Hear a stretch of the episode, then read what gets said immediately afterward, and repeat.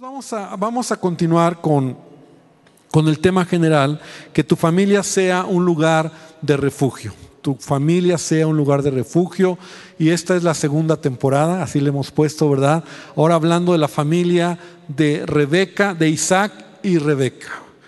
Y este matrimonio que se gestó en el corazón de Dios, que empezó bien, ¿verdad? Empezó de manera extraordinaria y, vamos a concluir hoy, aunque en el camino, como todo matrimonio, como toda familia, vamos a ir aprendiendo los problemas, las dificultades que fueron eh, teniendo y las debilidades, ¿verdad? Porque la palabra de Dios nos ayuda para aprender de las debilidades, de los errores de ellos, para que nosotros no cometamos los mismos errores. Ese es el propósito de entender la palabra de Dios. Entonces, hablábamos la semana pasada que el matrimonio de Isaac y Rebeca es un matrimonio muy interesante, es extraordinario. Yo espero que tú hayas podido abrir tu Biblia, haber leído Génesis 24. De hecho, abre Génesis 24 porque en base a este capítulo vamos a estar hablando, que es cuando, cuando Abraham está pidiéndole a su siervo Eleazar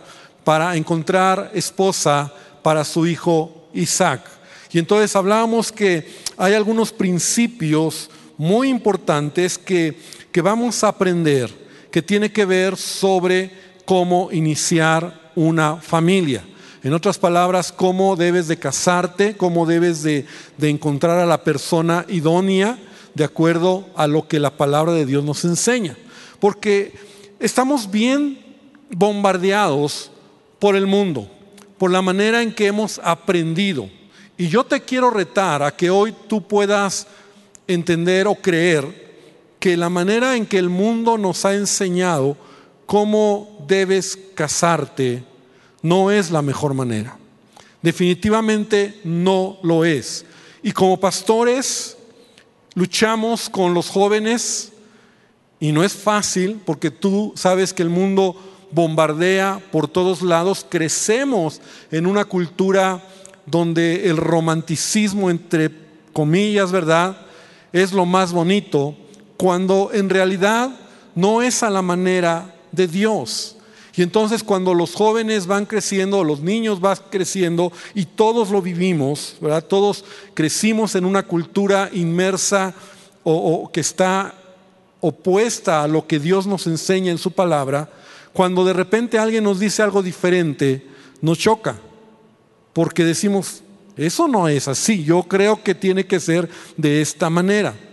Y a veces nos vamos por la manera más fácil, que es como el mundo lo hace. Es decir, me estoy refiriendo a contraer un matrimonio como todo el mundo lo hace. Bueno, yo soy hombre, llega un momento donde, bueno, yo voy a buscar una muchacha, una novia, y, y por ahí vemos a jóvenes inmaduros que no tienen la edad correcta, que tampoco ha llegado su madurez emocional ni física para tener una novia y entonces empiezan a tener relación con una persona equivocada, empiezan a tener problemas emocionales, pierden su pureza, luego ya no saben qué ha pasado, pasan de una con otra o con otra, si les va bien, pues se encuentran a una que más o menos les conviene, la lucha con los padres, porque los padres a veces se oponen porque quieren que el hijo acabe la escuela, porque está perdiendo la escuela porque ya se desenfocó, porque lo está haciendo escondidas. Y es un cuento de nunca acabar, ¿verdad? Y si bien le va al joven, a lo mejor encuentra a una muchacha o a la señorita que sea un buen partido, pero la realidad es que en la mayoría de las veces es un joven o una señorita que acaba, eh, eh, si no es que ya la riega, ¿verdad? Se sale embarazada, encuentra a alguien que los padres le dijeron que no, pero como está enamorado, enamorada, a mí no me va a pasar, yo, yo lo voy a hacer diferente, al final se casa, se casa por la fuerza, se casa, a veces eh, las cosas no funcionan bien, y es el común. Ahora, no quiero decir que siempre es así, la verdad es que yo sé que no es el deseo de nosotros que sea de esa manera, pero la palabra de Dios nos deja varios principios que nos van a ayudar a tener un matrimonio exitoso. Entonces, la vida de Isaac y la vida de Rebeca nos dejan estos principios. Lo primero que hablábamos la semana pasada era, es el deseo de Dios, ¿verdad? Que tú te cases, pero debe de ser a la manera de Dios. Ese era el primer punto. Debe de ser a la manera de Dios. Es el deseo de Dios, porque todo nace en el corazón de Abraham. Abraham es cuando le dice a su siervo, quiero que mi hijo encuentre una mujer para casarse. Pero de alguna manera le da instrucciones y le dice, no quiero que sea de las cananeas, no quiero que sea de las mujeres de aquí, sino quiero que vayas, dice a su siervo, a a donde está mi familia y ahí encuentres una mujer para mi hijo Isaac. Y hablábamos que eso habla del corazón de Dios. Hay un principio aquí donde es a la manera de Dios y a la manera de Dios es no, no unirte en yugo desigual. Es decir, si tú eres un cristiano, si tú amas a Dios, si tú has creído en Jesucristo, tú debes de entender que en la Biblia hay principios que nos alertan de no unirnos en yugo desigual. No casarte con alguien que sea incrédulo, que no conozca a Jesús ni reconozca a Jesús como Señor y Salvador. Y ahí no hay vuelta de hoja. Si tú lo quieres hacer a la manera de Dios, tiene que ser como Dios lo enseña.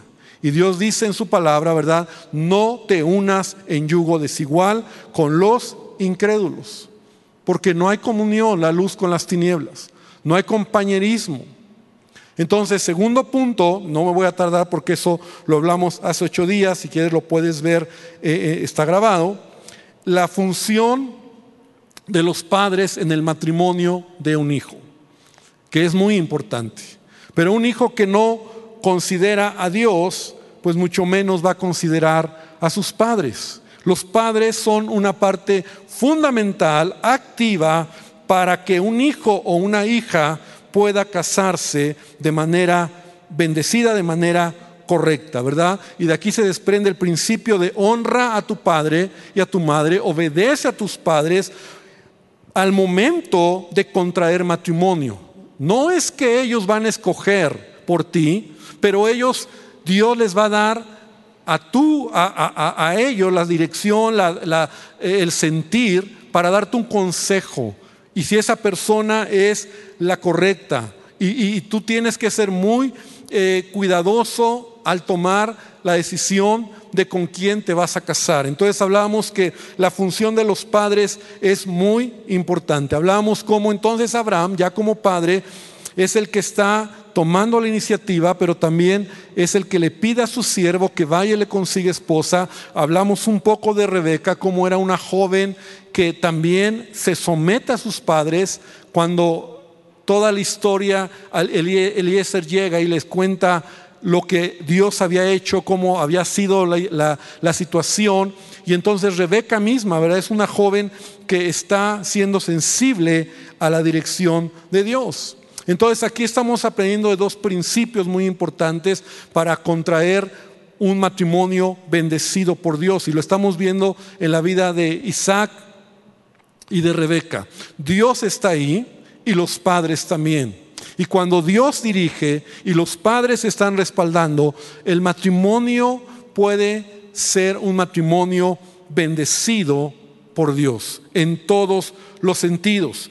Si hay hijos que realmente quieren encontrar a la pareja, a la persona idónea, tienes que caminar con pies de plomo, ¿no? Entonces, es importante. Ahora, a lo mejor nosotros decimos, bueno, pues yo no lo voy a hacer así o, yo lo voy a hacer a mi manera. Yo te digo, tú tienes la, decisión de hacerlo como quieras. Pero en estos días yo oía una frase de un pastor que me gustó y hasta lo anoté y dice, decía él, quien transgrede principios cancela promesas.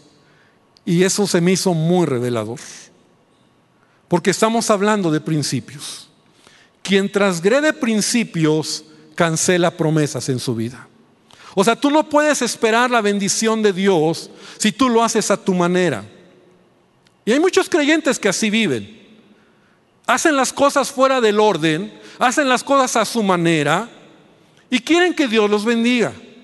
Y no va a ser así. Quien cancela entonces, quien transgrede principios, cancela promesas. Pero también estaba estudiando el tema y me gustó este pensamiento de un teólogo que decía, nuestra vida está en las manos de Dios, no solo los sucesos mismos, sino sus tiempos. Y eso también me gustó.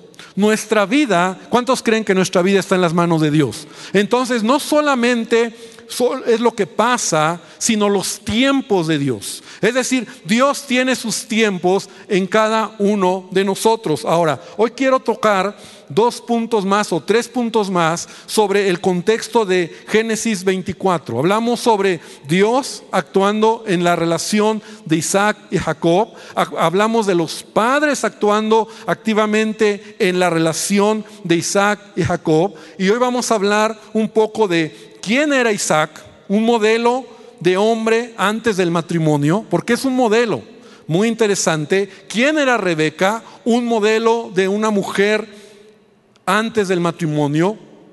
Y el punto siguiente, o el punto, el punto tres que quiero hablar es sobre la unión matrimonial. Es decir, cuando algo viene de Dios, todo fluye. Cuando algo viene de Dios, todo fluye. Entonces, ¿te has puesto a pensar en Isaac? Vamos a hablar un poco de Isaac. ¿Te has puesto a pensar que Isaac es uno, bueno, es uno de los patriarcas, ¿no? Siempre se habla de Abraham, Isaac y Jacob. Pero Isaac es el que causa menos problemas a lo largo de su vida. O sea, se habla mucho de Abraham y, conocemos la historia de Abraham, los problemas que Abraham causó a pesar de que fue un hombre de fe, O sea, todo lo que él vivió, las cosas que él hizo, y bueno, no se diga de, de Jacob. Pero Isaac, ¿qué tanto conocemos de él? Porque es un hombre que, que, que aparentemente, bueno, no aparentemente, es un hombre tranquilo es un hombre que tiene un propósito, es un hombre que cumple su propósito, porque Isaac es el hijo de la promesa. Isaac es el hijo que Abraham esperó por más de 20 años y que aun cuando nace, ¿verdad? Este le llama el hijo de la promesa al cual Abraham seguramente le contaba a su hijo. Porque Abraham amaba a su hijo. ¿Te acuerdas cuando Dios le dice a Abraham, lleva a tu hijo y sacrifícalo. Ahí en Génesis dice, a tu hijo al que amas. Y esa expresión que Dios enfatiza en Abraham es porque realmente Abraham era un padre que amaba a su hijo. No solo porque era la promesa de Dios o por el tiempo que esperó, sino yo también creo que Abraham era un padre que enseñó a su hijo el temor a Dios. Abraham fue un padre que le abrió el camino a su hijo. Es decir, Abraham fue un padre que empezó a, trabajar, incluso toda la riqueza, todo lo que él tenía, se lo deja, se lo hereda a su hijo mayormente. Porque él es el heredero, porque él es el de las promesas, porque él es el que en el que iba a recaer la simiente, la, siguiente generación. Literalmente él era el heredero de todo. Y aunque Isaac seguramente llegó a tener algunos problemas, me imagino, de pequeñito con su hermano Ismael. Ismael era tremendo, Ismael pues también quería su parte, ¿no? Y aún la mamá de Ismael se peleaba con, con, Sara, ¿no? Agar se peleaba con Sara y peleaban, y, pero Ismael nunca se ve ahí en momentos de discusiones. De tal manera que Isaac es un hijo que que descansa en las promesas de Dios. O sea, tú lo ves simplemente como alguien que va a recibir la bendición, la herencia, lo que su padre le ha dicho que es para él. Y eso me, hace recordar que eso es lo que Dios quiere para cada uno de nosotros. En cierta manera, tú y yo debemos de tomar la, la vida de este hombre, de Isaac porque somos herederos. ¿Cuántos dicen amén? Dios nos ha hecho herederos, Dios nos ha hecho sus hijos y Dios va a cumplir su propósito en nuestras vidas. Entonces, se caracterizó por ser un hombre tranquilo, paciente, que esperaba en Dios. Un dato muy relevante de la vida de Isaac, que poco se habla de él, y todos conocemos esta parte, cuando su padre Abraham lo va a matar cuando lo sube al monte por instrucciones de Dios. Ahora, yo siempre pensé que Isaac era un niño cuando él iba a morir, cuando Isaac lo pone en el altar y lo va a matar. Pero estudiando, Isaac es un joven. Isaac tiene más de 18 años. De hecho, este acontecimiento es una sombra de la muerte de Jesucristo, porque Jesucristo fue ese cordero que, que murió por nosotros, que el Padre dio la vida de su Hijo. Abraham, Dios detuvo la mano de, de Abraham para no matar a su hijo Isaac, pero Dios no contuvo su mano para dejar que a su hijo lo mataran. Entonces es una sombra.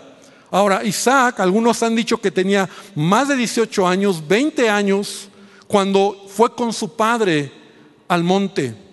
Era un joven que fue obediente incluso. O sea, si tú tienes 20 años y ves que tu papá te va a clavar un cuchillo o que empieza a hacer algo raro, yo no sé cómo hubiéramos reaccionado muchos de nosotros.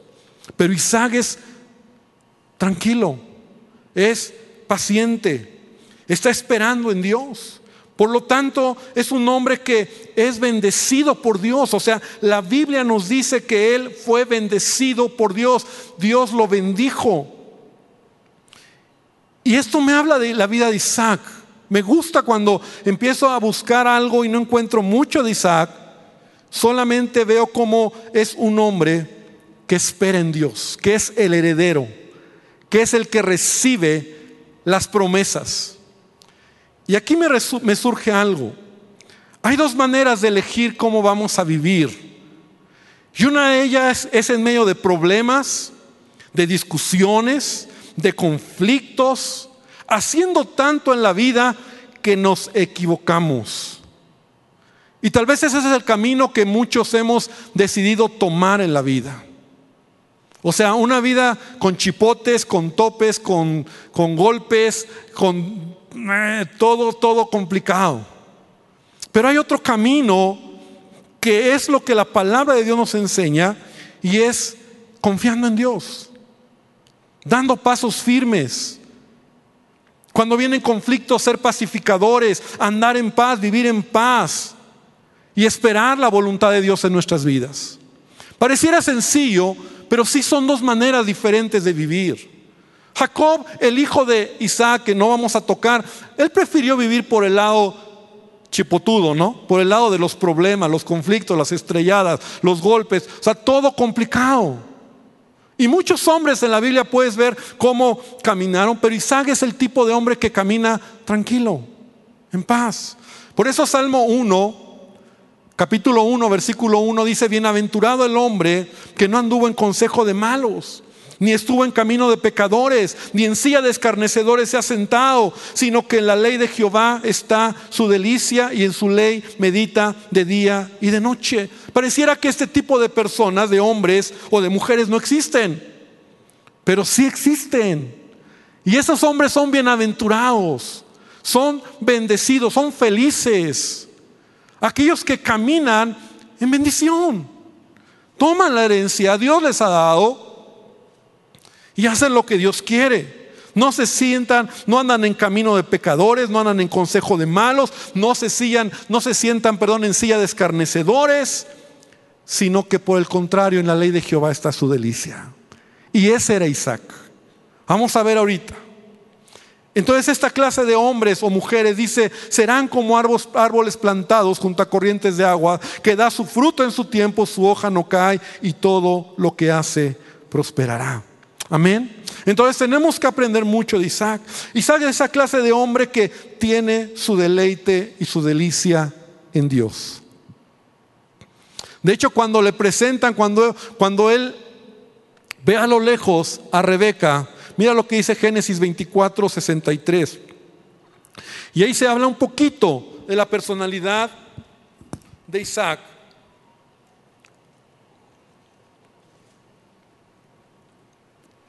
Dice, y había salido Isaac a meditar al campo a la hora de la tarde, y alzando sus ojos miró, y aquí los camellos que venían.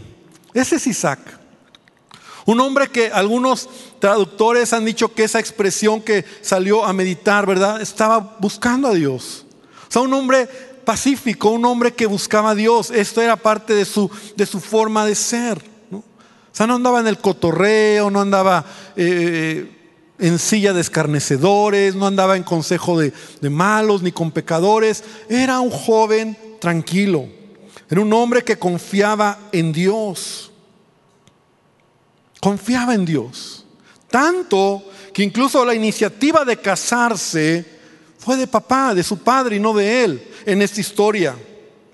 No es como Sansón, que acabamos hablando de él la semana pasada, que era inquieto, ¿verdad? Y él, él a su manera, yo quiero casarme con una filistea, yo quiero hacer esto, desobedece a los padres, hace lo que él quiere y su vida acaba muy triste. Porque él es un hombre que no tiene temor de Dios, porque no hace la voluntad de Dios, no anda buscando Isaac, ¿verdad? Mujeres cananeas, mujeres idólatras. Está esperando en Dios. Por eso me gusta esa historia. Porque jóvenes, señoritas, si realmente tú quieres eh, que sea Dios quien tome el control de este tema, de, de con quién te vas a casar, espera en Dios. Espera en Dios. ¿Cuántos dicen amén? Espera en Dios, confía en Dios. Ahora voy a hablar más adelante que no es esperar en Dios, quedarte sentado esperando, pero es la actitud de no estar acelerando las cosas, no estar de desobediente, no estar haciendo las cosas incorrectamente. Mira lo que dice el Salmo 37, Abre tu Biblia, por favor, y si puedes subrayar esta cita, si tienes tu Biblia personal, Salmo 37, versículo 3 al versículo 5. Y dice, confía en Jehová y haz el bien, y habitarás en la tierra y te apacentarás de la verdad. Versículo 4, deleítate a sí mismo en Jehová y él te concederá las peticiones de tu corazón. Versículo 5, encomienda a Jehová tu camino y confía en Él y Él hará. Me encanta este salmo. Tres cosas que veo. Confía en Jehová, deleítate en Jehová, encomienda a Jehová tu camino. Eso es el asunto, joven. Ese es el asunto, señorita. Ese es el asunto cuando se trata de pensar con quién te vas a casar. Tu nerviosismo no debe de estar más enfocado en con quién me voy a casar, sino más bien confía en el Señor, deleítate en Él, encomienda a Jehová tu camino. Y aquí la, la, promesa es, Él lo va a hacer, Él te va a encaminar, Él te va a guiar. ¿Cuántos dicen amén? Él es real, Él lo va a hacer. Pero es un acto de fe.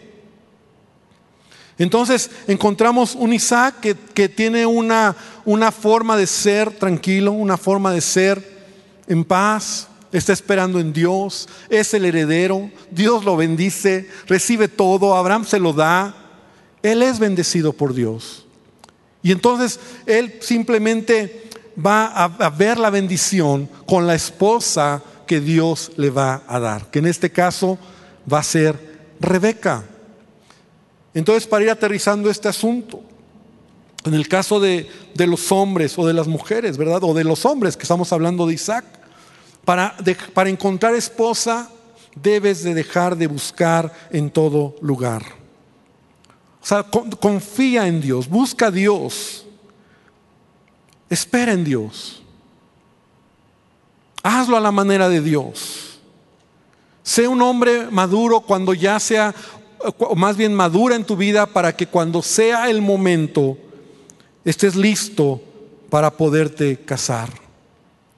Acaba tu escuela, termina tus estudios o, tu trabajo, enfócate, sé un buen trabajador, enfócate en madurar física, emocional y espiritualmente. Porque Dios lo tiene en su tiempo. Sí, nosotros por esa razón animamos a los jóvenes que no estén en relaciones de noviazgo, mucho menos cuando son estudiantes, cuando tienen 17, 16.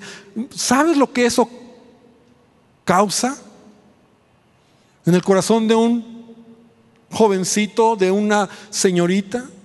No hay madurez. Ah, bueno, pero el mundo me enseñó que así tiene que ser. Yo te diría, es como que lo hacemos porque lo vemos en el mundo. ¿Por qué lo hacemos? Porque todos lo hacen. No. Yo debo de pensar y debo de ver lo que la palabra de Dios me enseña. Entonces, para ese caso, fumo como todos fuman, tomo como todos toman y vivo la vida como todos viven. Pero si yo soy un hijo de Dios, yo debo detenerme y decir, ok Señor, yo te amo a ti, yo quiero hacer tu voluntad. Y el momento en que ya tengo la madurez, que a lo mejor ya acabé una carrera, o ya estoy trabajando, o ya tengo la edad, o ya mis padres incluso me dicen, hijo, pues ya puedes casarte. Es el momento donde yo ya puedo decir, Señor, estoy listo.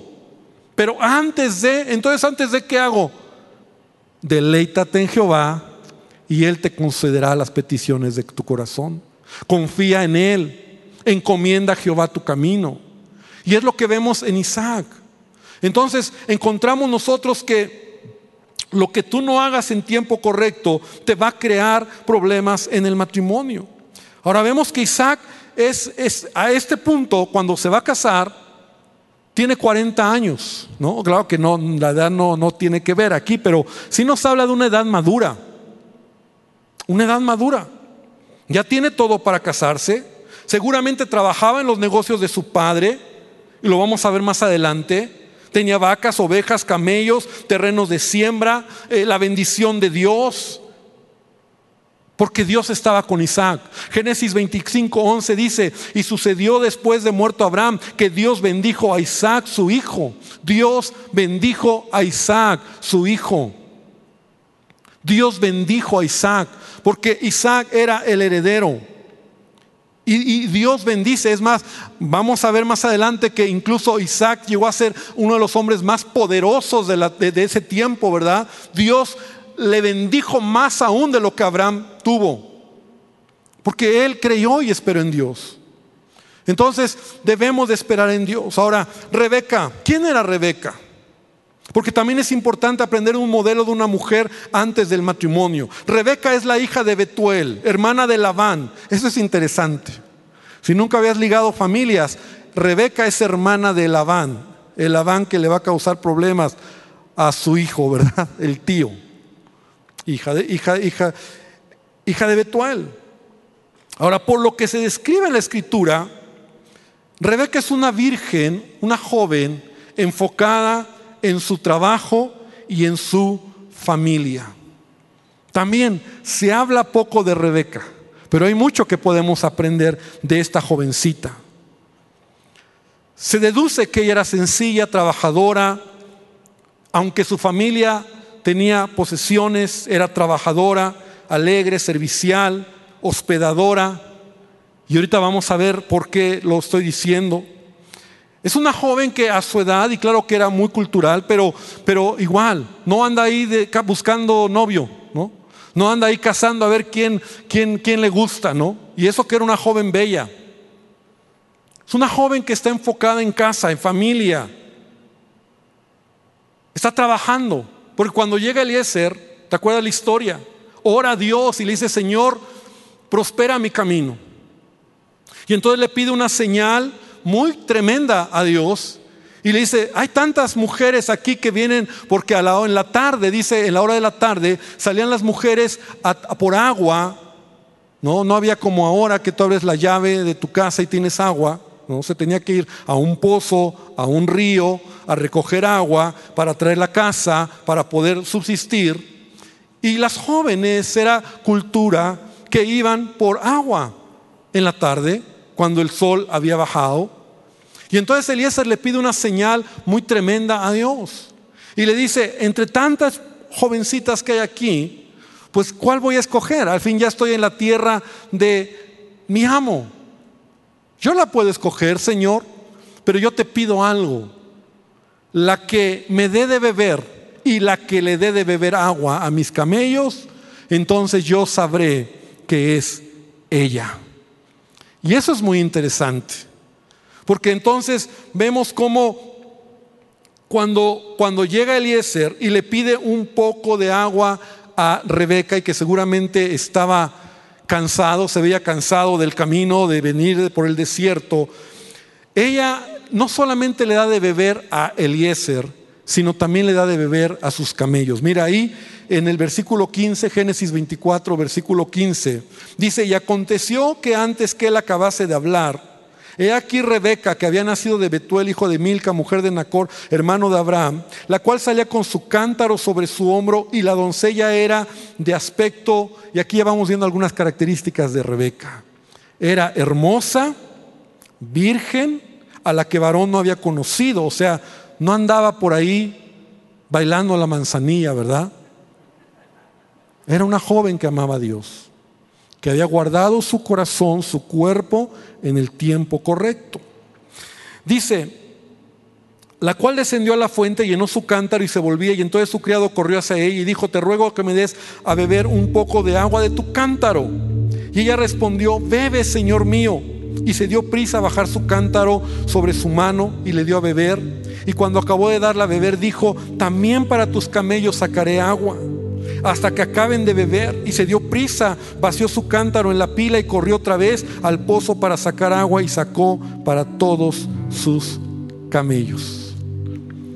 A lo mejor ya los he escuchado, pero esta acción de Rebeca nos habla que Rebeca era una mujer fuerte, madura, hospitalaria, con un corazón bondadoso y determinada a hacer el trabajo que se proponía hasta el final. Son características que puedes deducir de lo siguiente. Cada camello sediento más o menos requiere alrededor de 130 litros de agua para saciar su sed.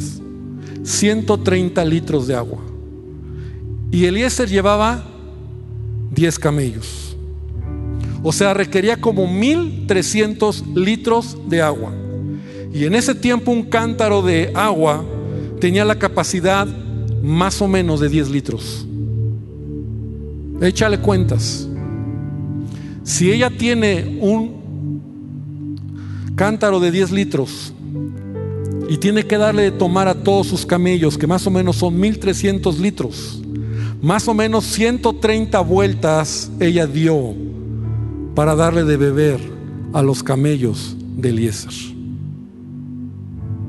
O sea, no creas que le puso, les puso la manguera para que saliera el agua, ¿no? O les abrió la llave, o no sé. Era una joven, una señorita que acabo de decir, una mujer fuerte, madura, hospitalaria, porque ella se acomide, un corazón bondadoso porque lo que hace lo hace hasta el final. Eliezer no está buscando una criada, ¿verdad? Sino una mujer completa. Porque acuérdate que el servicio, en el servicio está la grandeza. ¿Cuántos dicen amén? Y el que sirve es mayor que todos. Y eso nos lo enseñó Jesús. En el servicio está la grandeza. Por lo tanto, esta joven tiene grandeza en su manera de ser. No es una joven floja, no es una joven que, que, ay, no hace nada y, y yo, no. Está lista para casarse. Maduramente está lista, emocionalmente también. Y espiritualmente vamos a ver que también. Porque es obediente a sus padres, lo dije hace ocho días. Recuerdas que cuando ella regresó con, con Eliezer y finalmente todo se da y, viene con el siervo porque el siervo le pide posada y entonces dice, ven conmigo a la casa de mis padres. Cuando llega ahí en el versículo 28 de Génesis 24, dice que lo primero que hace Rebeca es contarle a su madre lo que había sucedido. Me gusta eso. Una joven que está bajo la, la tutela, la autoridad de su familia, que es sensible porque cuando Eliezer le está explicando cómo todo, todo el rollo de lo que había pasado a su papá y a su hermano, ella está callada. Ella está analizando todo el asunto, ella está mirando y observando todo lo que ha pasado y por supuesto que ella misma se da cuenta que Dios está en medio de este asunto. Es una joven que, que se ha guardado, que está esperando el tiempo de Dios, a la manera de Dios que sea Dios el que actúe. Entonces cuando le dice en el versículo 57, Génesis 24, ellos respondieron, llamemos a la doncella y le preguntémosle. Y llamaron a Rebeca y le dijeron, ¿irás tú con este varón? O sea, le preguntaron a Rebeca, ¿que estás de acuerdo? ¿Quieres ir? Después de todo lo que ella dijo, sí, iré. Y entonces dejaron ir a Rebeca, su hermana, y a su nodriza, y al criado de Abraham y a sus hombres, y bendijeron a Rebeca. Qué bonito esto. Los padres bendiciendo a la hija.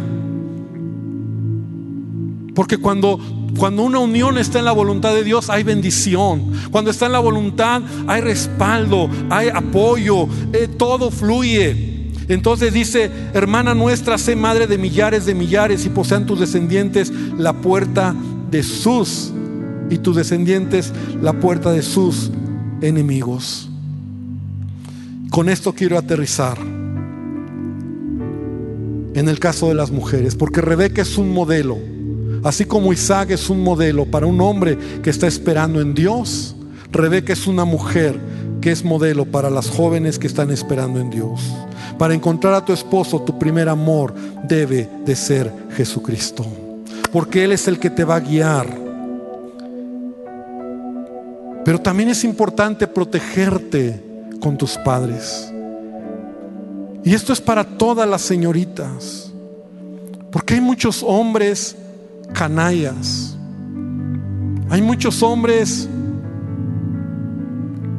no puedo decir la palabra, mala onda, que lo único que quieren es aprovecharte, aprovecharse de ti. Y si tú caminas esto sola, en esta decisión tan importante, a veces vas a darte cuenta que lo único que tú fuiste fue, te han lastimado, han jugado contigo, te han herido Tú entregaste todo creyendo que era el príncipe azul y acabó siendo un sapo. Por eso Dios tiene que estar en el asunto y también tus padres. Y cuando tú estás esperando en Dios, entonces tú vas a ver la bendición de Dios. Por eso categóricamente yo puedo decir esta, esta noche, que el noviazgo fuera de tiempo no es lo que Dios ha diseñado para los jóvenes. Y puedes estar en desacuerdo conmigo, pero la experiencia de tantos casos, vemos que el noviazgo fuera de tiempo es la antesala a la fornicación y a perder de vista tu propósito. No debemos actuar como el mundo actúa. El modelo del mundo de noviazgo es el peor modelo que existe. Porque mira, involucra los factores que mencioné al principio. Involucra hacerlo fuera del orden. Hay pecado, hay fornicación, desobediencia a los padres. Empezar a noviar cuando no tienes madurez física ni emocional, mucho menos espiritual a veces involucra desobediencia a los padres, que trae maldición a tu vida, que te distrae de tu propósito. Y podríamos seguir hablando. No es un tema de noviazgo hoy, pero es un tema de alerta. Porque el modelo de Dios está claro aquí en la historia de Abraham y Rebeca. Entonces, pastor, ¿qué quiere decir? Que, que no debo de tener novia? Si no estás en la edad, no. Porque cuando estés listo, Dios tiene a la persona adecuada. Y es un paso de fe que tú debes de creer a Dios. Te va a evitar muchos problemas. Claro, a algunos les gusta caminar por el camino que decía chipotudo y difícil. Pues ya cada quien. Ahí donde viene que estás llorando y que te pones a oír la música y a Paquita la del barrio y o sea, y estás sufriendo por el amor y crees que ese es el amor, sufrido y dolido y llorar por el ser querido. Y, eh, hermano, eso es algo que no va, no va con un hijo de Dios. Y, sí, hermano, el amor es algo hermoso, romántico, de bendición, cuando está en el contexto de la bendición de Dios. Amén. Porque aunque no se conocen Isaac y Rebeca, cada uno está preparado para entrar al matrimonio. Y este podría ser el único pero de la historia, ¿no? Que no se conocían. A lo mejor si encuentra, quieres encontrarle un pero, ay pastor, pero ellos ni se conocían. Y a lo mejor es el único pero.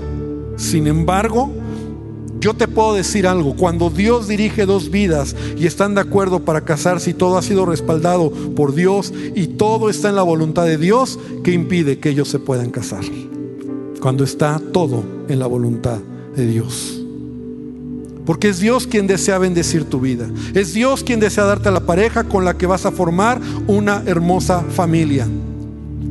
Pero recuerda, debe de ser a la manera de Dios y debe de ser protegido por los padres. Y debe de ser cuando ya tienes la madurez eh, espiritual, física y anímica, el momento estás listo, ahora sí, entro la etapa donde me voy a casar. La etapa de estudiar, la etapa de, o sea, hay etapas que tienes todavía que vivir y no es la de andar noviando. Y papá, mamá, yo quisiera que tú pudieras leer la Biblia, escudriñar más para que realmente puedas tomar esto y enseñarlo a tus hijos, a tus hijas, porque si esto les libraría mucho. Yo he encontrado que muchos padres cristianos hoy en día dicen, bueno, pues, pues yo, fui un galán y yo, yo disfruté, pues mi hijo que también disfruta, disfrute. Pero en Cristo somos nueva criatura. ¿Cuántos dicen amén? Acuérdate que quien transgrede principios cancela promesas. Al final encontramos que Dios va a bendecir este matrimonio. Y ahí en Génesis 24 dice que entonces cuando Rebeca llega y cuando Isaac la ve, ¿no? Desciende ella. Y, y entonces, ¿quién es ese hombre que está? Y le dice, es mi siervo Isaac. Entonces llega, se ven por primera vez. Ahora, Rebeca era bonita, así lo dice la Biblia. Se sacó la lotería Isaac, pues sí. Y era una mujer madura, y hablamos de ella. Y yo creo que Isaac también era galanzón, ¿no? Así que ahí se aplicó la voluntad de Dios, ¿verdad? Buena, agradable y perfecta. Y se unieron en matrimonio y formaron un bonito hogar. Vamos a seguir hablando que luego cuando ya vienen los hijos es donde empiezan ellos a, desbalancearse un poco en su relación como matrimonio, como pareja. Pero yo quiero que podamos hoy concluir esta noche. Y algunos consejos finales. A lo mejor soy reiterativo en lo que ya dijo, dije sobre este punto. No empieces a buscar pareja si no estás listo, si no es el momento. Mientras, ¿qué tienes que hacer? Prepárate en todos los sentidos para estar completo en todas las áreas de la vida. Recuerda que el matrimonio no se trata de 50 y 50. El matrimonio es llego al 100% y mi pareja debe de llegar al 100%. Eso es lo ideal. Porque si llega a 50 y 50, cuando se mezcla, hacen 25. Échale matemáticas. No es 50 y 50, 100, no. Tus 50 y sus 50 apenas alcanzan 25 entre los dos. 100 cada uno, tienes que estar completo. Cuando estés listo, involucra a tus padres o a tus autoridades espirituales y experimentarás lo que experimentarás que Dios te va a hablar a través de ellos. Mientras más puro llegues al matrimonio, estarás más libre de ataduras y problemas emocionales. Mientras más puro llegues al matrimonio, estarás más libre de ataduras y problemas emocionales. Y esa es la voluntad de Dios. A veces hay tantos rollos que tienen, tenemos los adultos, ¿verdad? Por haber hecho las cosas mal. Como esas bolitas de estambre que nuestras abuelitas tenían, ¿no? Que no sabes ni por dónde desenredar el asunto. No es la voluntad de Dios, no es la voluntad de Dios que sufras por amor, que te lastimen por amor, que te manipulen por amor, que abusen de ti por amor. No es la voluntad de Dios. Pero cuando no lo hacen tiempo vas a pasar todo eso. Porque el amor genuino en el tiempo de Dios, a la manera de Dios y con el respaldo de tus padres, el amor genuino te ilusiona, te hace soñar, te bendice, te hace feliz. ¿Cuántos dicen amén? Es así, hermano. Es tu decisión. Actuar como actúa el mundo, si has aprendido así, o renovar tu mente y creerle a Dios y hacerlo a la manera de Dios.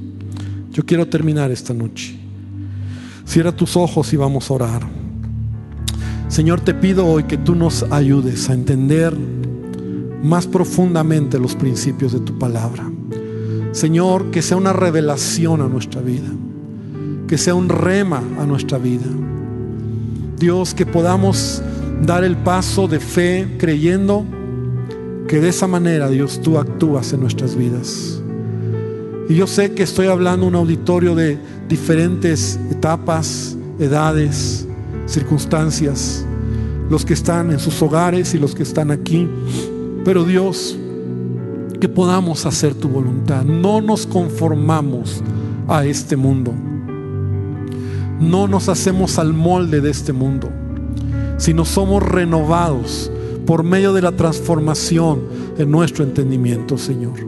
Y ese es el reto que todo cristiano debemos de avanzar para que entonces podamos experimentar cuál sea la buena voluntad de Dios para nosotros, agradable y perfecta. Y te pido, Señor, que tú nos ayudes a entender que tu voluntad para nosotros es agradable y perfecta. Y Dios, yo sé que aquí hay jóvenes y hay hombres, mujeres que tal vez están esperando a esa persona.